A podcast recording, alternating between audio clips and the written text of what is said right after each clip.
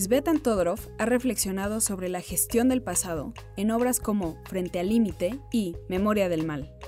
Daniel Gascón habló de forma extensa con el pensador nacido en Sofía sobre el difícil asunto de cómo los países lidian con su pasado.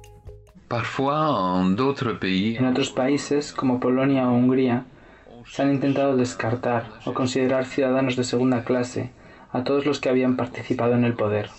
Pero eso tampoco me parece una buena solución, porque implica que era posible ser un héroe, alguien que se comporta de manera admirable en todas las circunstancias. Pero el totalitarismo, ya que hablamos de eso, duró decenios, y simplemente no era posible negarse a participar en el mundo en el que uno vivía. No había nadie que viviera fuera de la prisión en los países comunistas que no hubiera hecho concesiones al régimen.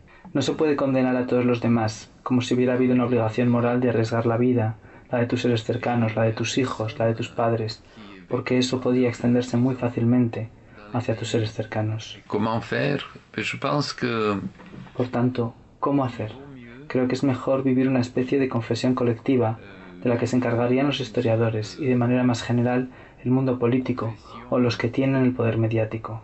Es necesario contar lo que pasó. No es necesario haber sido un héroe.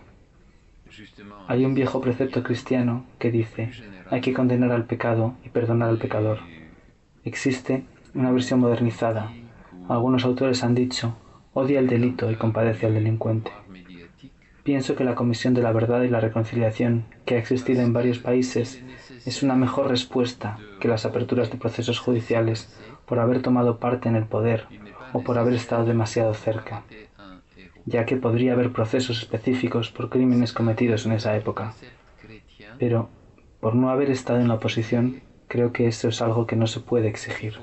Sería pedir que hubiera existido un pueblo de héroes, y eso no existe.